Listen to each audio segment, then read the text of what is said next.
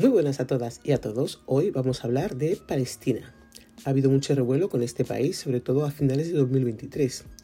Un país que lleva más de 76 años en guerra y cada X tiempo les da a los medios por hablar de ella.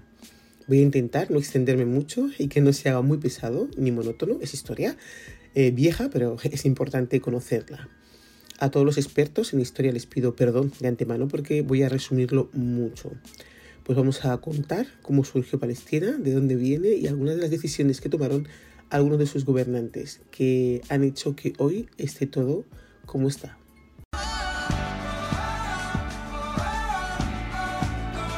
Entre 1917 y 1947, Palestina estuvo sobre el mandato británico. Palestina fue uno de los antiguos territorios otomanos que eh, la Sociedad mm, de las Naciones puso bajo administración británica en 1922. Con el tiempo, todos esos territorios se convirtieron en estados independientes, excepto Palestina, en cuyo caso, además de la prestación de asistencia administrativa y asesoramiento, el mandato británico incorporó en 1917 la Declaración de Balfour creo que se dice así, en la que expresaba apoyo al establecimiento en Palestina, de un hogar nacional para el pueblo judío. Hacemos un resumen, intentaré que sea breve, vuelvo a repetir, y que se entienda eh, que Palestina fue un antiguo territorio otomano. El imperio otomano, oficialmente el sublime Estado otomano, fue un estado multiétnico, había judíos, cristianos y árabes, gobernado por la dinastía Osmanli. Era conocido como el Imperio Turco por sus contemporáneos, aunque los gobernantes osmanlíes jamás utilizaron ese nombre para referirse a su estado. El Imperio Otomano comenzó siendo uno de los más eh, pequeños estados turcos que surgieron en Asia Menor durante la decadencia del Imperio Turco Seljúcida.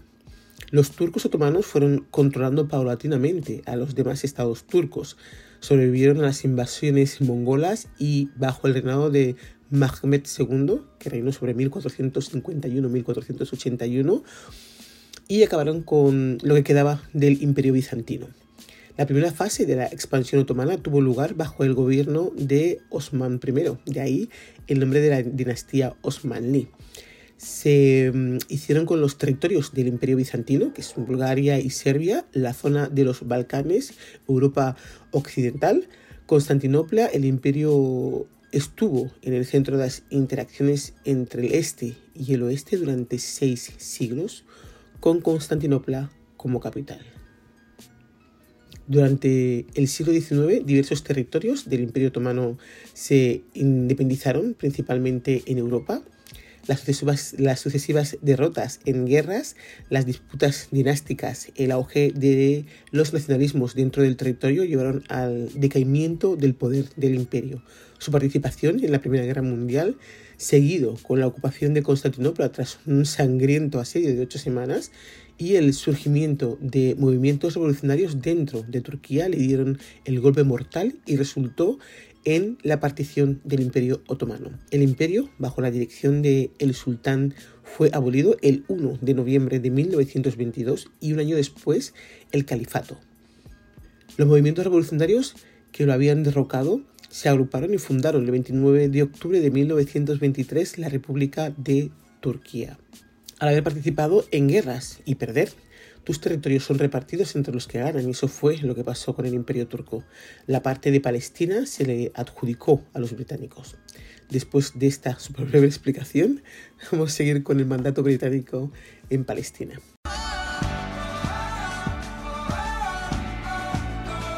Pues bien, así que cuando se abolió, Naciones eh, Unidas dijo yo reparto y le dio el mandato al Imperio Británico en aquel entonces. Es algo más complicado que todo eso, pero recordad que estoy simplificando muchísimo.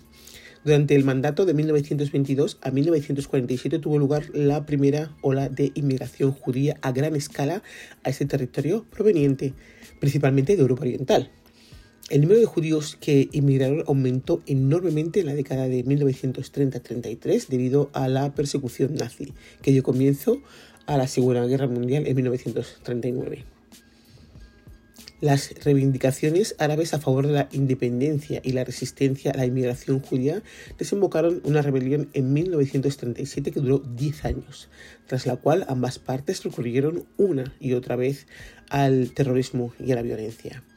El Reino Unido consideró varias opciones para facilitar la independencia a esa tierra devastada por la violencia y en 1947 acudió a las Naciones Unidas, que fue quien les adjudicó el territorio para que resolvieran el problema de Palestina, porque era una colonia, eh, pero ellos ya no podían más. Cuando los británicos fueron a las Naciones Unidas, les dijeron, este marrón, no me lo como más, arreglarlo vosotros porque no hay manera. Ahí se desentendió, no realizó ninguna transición cuando dejó la colonia que le tocó por reparto del Imperio Otomano y que él de cierta forma pidió. Vamos a hablar de los británicos y de por qué querían Palestina tras la Primera Guerra Mundial. Pues bien, les pareció un punto estratégico desde el cual podían tener acceso a Oriente. Los británicos hicieron una promesa a los dirigentes árabes, en especial a través de la correspondencia mantenida durante 1915 y 1916 con Hussein ibn Ali, de conceder la independencia de sus territorios tras la conclusión eh, de la Primera Guerra Mundial. Permitió la expulsión de los turcos de Palestina entre 1917 y 1918. Los británicos, sin embargo, no mantuvieron su promesa a los árabes.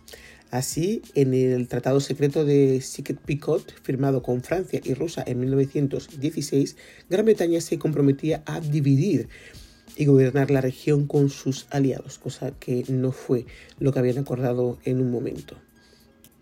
Posteriormente, eh, adjudicó un texto a través de la Declaración Belfort en 1917 al acuerdo ya existente entre sus aliados en el que ponía que prometía la paz, igualdad, no sé qué, a los eh, reinos árabes, pero bueno, eso fue algo que añadió, eh, una adjudicación de un texto posterior al acuerdo que hizo con Francia y con Rusia. Durante su mandato, los británicos encontraron difícil reconciliar las promesas hechas a ambas comunidades y a sus aliados, los cuales tenían puntos de vista totalmente opuestos. Cuando la situación se hizo insostenible, sencillamente se fue. A ver, eso es lo que tiene mentir y hacer las cosas por detrás y luego intentar arreglarlo para quedar bien con todos. No se puede.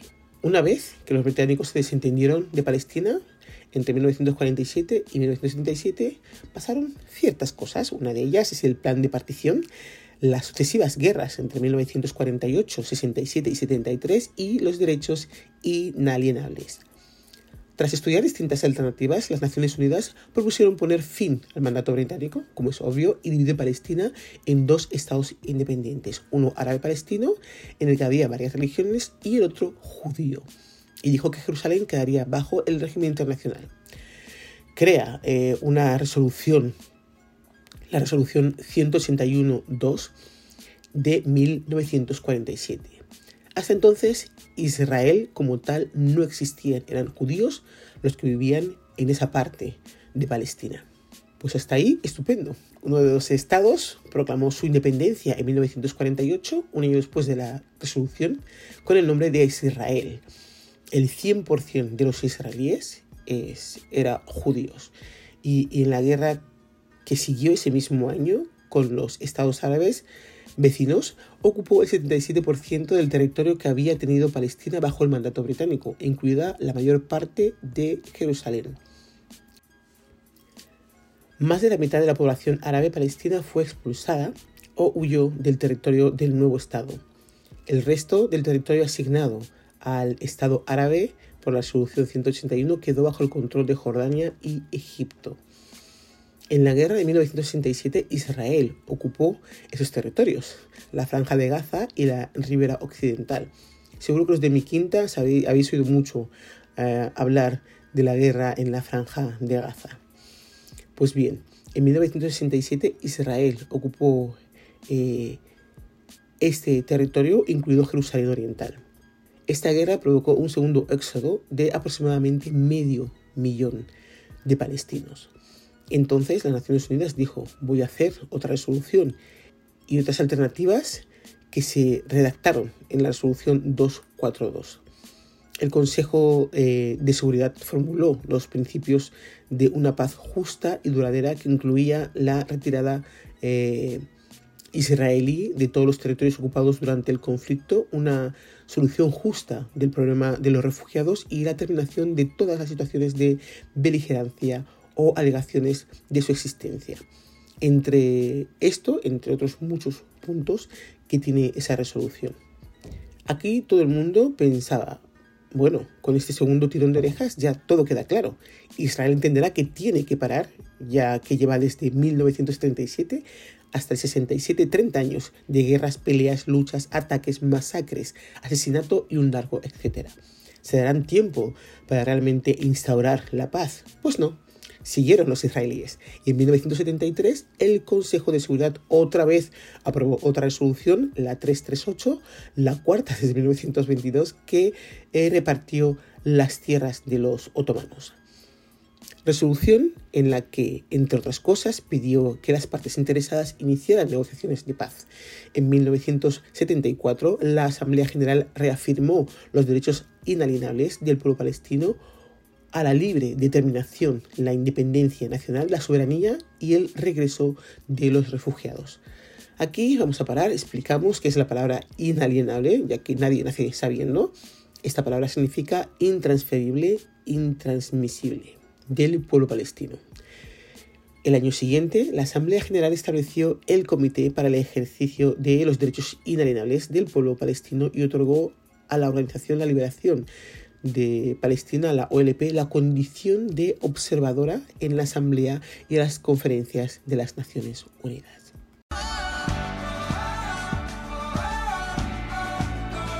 Sobre 1977 y 1990, el Líbano, la Conferencia Internacional sobre la Cuestión de Palestina y la Intifada. Vamos a explicaros esas cositas que pasaron en esas fechas.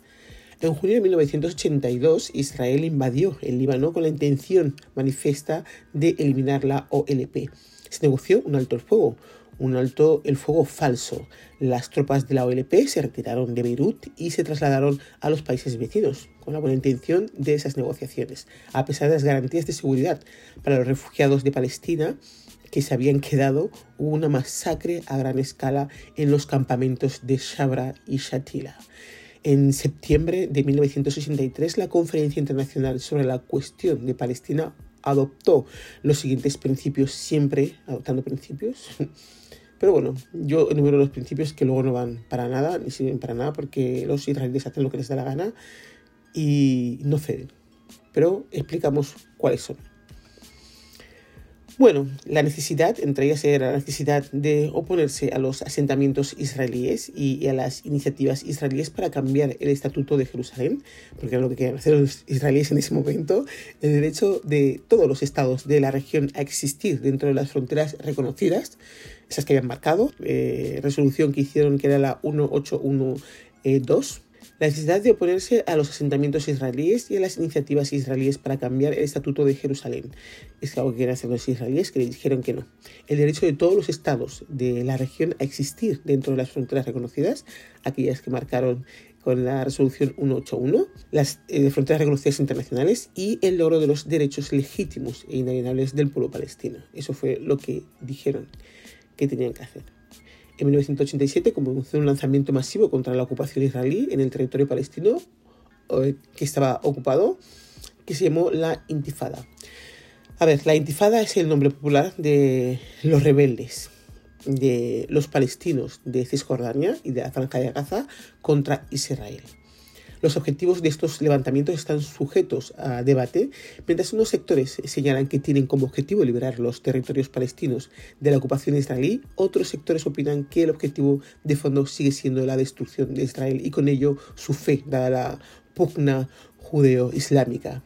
No creo que esto último sea cierto, es una opinión, pero tiene sentido que después de que llevas matando durante 40 años la gente se queje, ¿o no? Eh, los métodos utilizados por las fuerzas israelíes provocaron un número ingente de muertos y heridos entre la población palestina. Hubo, aparte de la primera eh, intifada, hubo tres más, la de Al-Aqsa, la de Hamas y la de los cuchillos.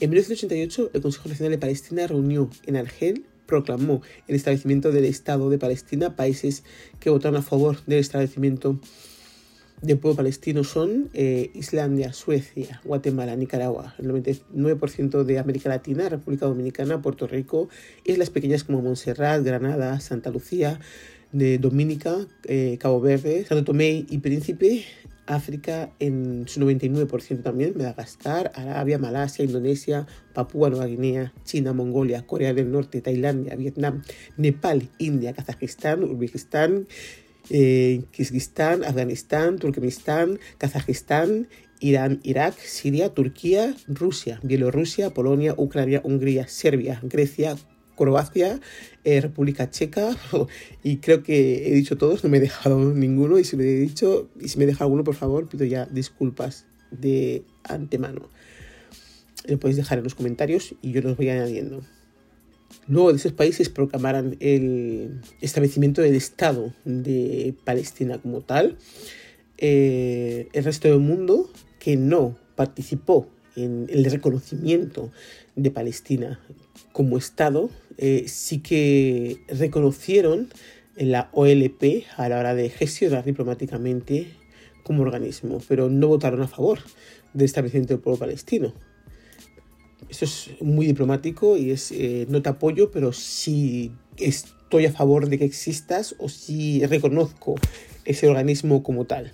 Muestra de ello es que Javier Pérez de Cuellar, secretario general de las Naciones Unidas en aquel momento, eh, se reunió con Yasser, eh, Yasser Arafat, eh, que era el presidente de la Organización de Liberación de Palestina, la OLP, para tratar estos temas en general el 27 de junio de 1988. El proceso de paz de la década de 1990. Esta parte es poco rollo, pero también la resumo mucho, ¿vale? para que no os, os, se haga muy largo el podcast. En 1991 se celebró en Madrid una conferencia de paz con el objetivo de lograr una solución pacífica mediante negociaciones directas por dos vías, entre Israel y los Estados Árabes y por otro lado entre Israel y los palestinos. Eh, por otro, sobre la base de las resoluciones del Consejo de Seguridad, la 242, que se hizo en 1967, y la 338, que se hizo en 1973. Las negociaciones multilaterales debían centrarse en cuestiones de ámbito regional, como el medio ambiente, el control del armamento, los refugiados y el agua, la economía, mm, entre otras muchas cosas. Eh, las sucesivas negociaciones culminaron con un reconocimiento mutuo entre el gobierno de Israel y la OLP como representante del pueblo palestino y la firma de la Declaración de Principios sobre las disposiciones relacionadas con el gobierno autónomo provisional, también conocido como Acuerdo de Oslo. Las elecciones del Consejo Palestino y la presidencia de la Autoridad Palestina, la liberación parcial de los detenidos palestinos y el establecimiento de una administración efectiva en las zonas palestinas autónomas. Esos fueron los pasitos que dio Israel como para decir, bueno, vamos a ver si podemos hallar la paz. La declaración de principios de 1993 aplazó ciertas cuestiones hasta las negociaciones posteriores sobre el estatuto permanente que tuvo lugar en el 2000 en Camp David y en, en el 2001 en Taba, pero en las que, sin embargo, no se llegó a ninguna conclusión. Dicen que dos no pelean si uno no quiere y dos no acuerdan si uno no quiere.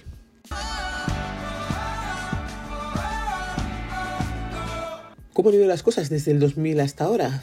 Bueno, la segunda intifada, eh, el muro de separación, la hoja de ruta. Os pongo resumen de alguna de las cosas. La segunda intifada estalló cuando el primer ministro Ariel Sharon y el partido israelí Likud visitó en el 2000 al-Haram al-Shafi al-Sharif, el monte del templo en Jerusalén. Se enfadaron porque fue una ofensa para los palestinos y hubo una segunda intifada. A continuación, Israel empezó a construir un muro de separación con la ribera occidental ubicada principalmente dentro del territorio palestino ocupado y declarado ilegal eh, por la Corte Internacional de Justicia, aquel muro que hizo eh, Israel. En el 2002, el Consejo de Seguridad apoyó el concepto de los dos estados, Israel y Palestina. Ese mismo año, la Liga Árabe aprobó la iniciativa de paz árabe.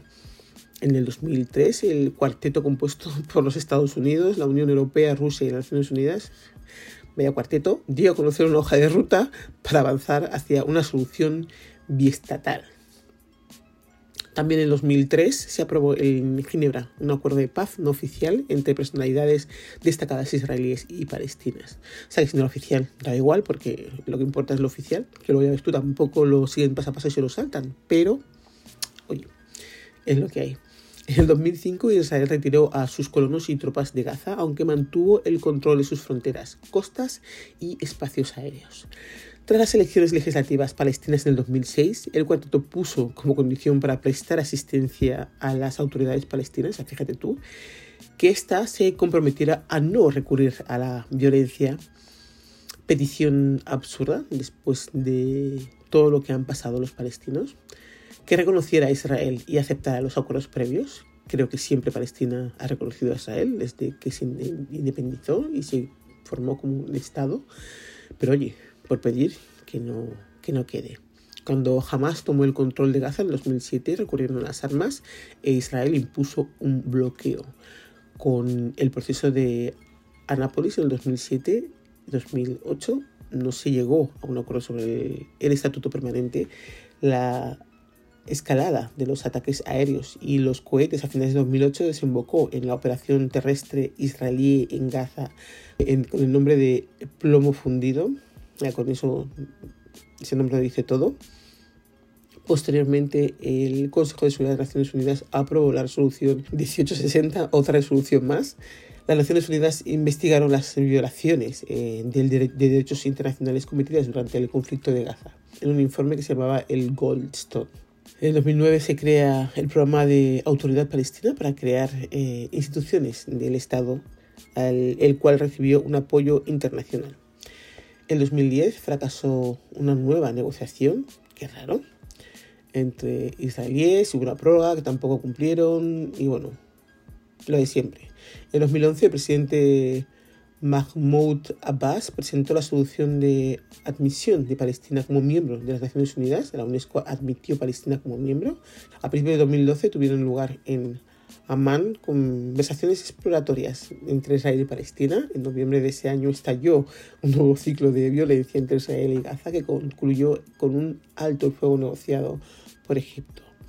El 29 de noviembre de 2012, la Asamblea General eh, reconoció a Palestina la condición de Estado observador no miembro de las Naciones Unidas.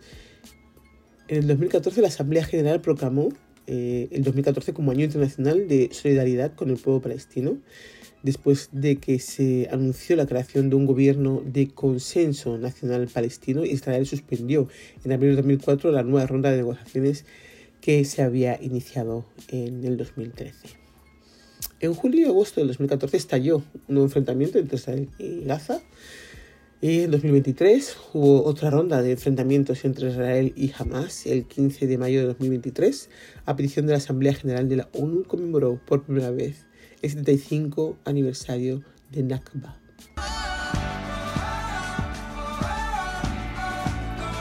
Pensé que iba a ser algo resumido y al final ha sido más largo de lo que esperaba. He puesto todo lo que quería. Pues la verdad que no.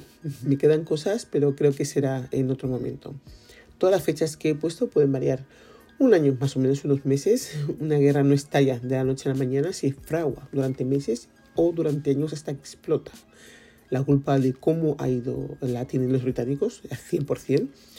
Eh, esos que comenzaron eh, en 1917, prometiendo ah, de todo a todos, pensando que podían manejar la situación y le salió el tiro por la culata. Y se, se, entendió de la peor manera posible con Palestina. Luego hicieron muchos intentos de arreglar las cosas, luego se dieron cuenta de que lo habían hecho mal y claro, el orgullo es el orgullo, pero la culpa la tienen ellos. Después los palestinos no supieron organizarse, no fueron rápidos en ese sentido y los judíos israelíes no perdonaron ni media, con la excusa de su tierra prometida, en el momento en el que algo que te pertenece, tienes que estar matando, asesinando a niños, familias, haciendo barbaridades para tener durante casi 77 años, perdona, pero no será porque no te pertenece para nada, digo yo. Todas las personas nacidas en Palestina desde 1917, esas personas que han tenido hijos, nietos, bisnietos, tataranietos, tataranietos, que solo han conocido guerras, todos esos que viven en Israel, que han sufrido cualquier injusticia, ah, y lo, pongo entre comillas de cualquier injusticia en algún momento de su vida por parte de los palestinos, espero que con el resumen de historia que hemos hecho les quede claro que no empezaron los palestinos la pelea, pero que se tienen que defender y que después de casi 77 años uno guarda memoria y guarda rabia eh, de lo que ha conocido, lo que ha vivido, lo que ha mamado. Y lo que ha mamado esa gente que ha nacido en esas épocas ha sido eso, guerra constante, una tras otra, durante 77 años. Es normal que el pueblo palestino se defienda con las intifadas que crean correspondientes. Con eso no justifico nada, pongo solamente hechos sobre la mesa y es entendible que después de 500 machetazos quiera soltar una bofetada. Nadie tiene la culpa de cómo se repartió lo que quedaba del Imperio Otomano, pero una vez que se acuerda algo hay que tener honor y palabra y mantenerlo, cosa que no ha pasado en ningún momento por parte de los israelíes. Se pueden enfadar, pero la historia está ahí y sus acciones son irrefutables, pongan la excusa que quieran poner. Os espero en la siguiente entrega y os explico cómo un país puede estar durante casi 77, años en guerra, cómo se financian y reconstruyen, cuáles son sus apoyos, esos países que están a favor de que la guerra continúe durante 77 años más y les dé igual cuántos niños mueran, cuántas familias queden erradicadas, lo que hacen siempre es mirar por sus intereses para que luego los inocentes paguen por sus actos. Como siempre os animo a que dejéis vuestros comentarios en la web www.thisisme.es. Me podéis corregir si me he cometido eh, algún error, si me he dejado cosas sin decir, porque ya se me hacía largo el podcast y no quería alargarlo mucho más. Eh, uniros a mi canal de Telegram o WhatsApp. Un saludo a todos y a todas. Nos escuchamos en la próxima.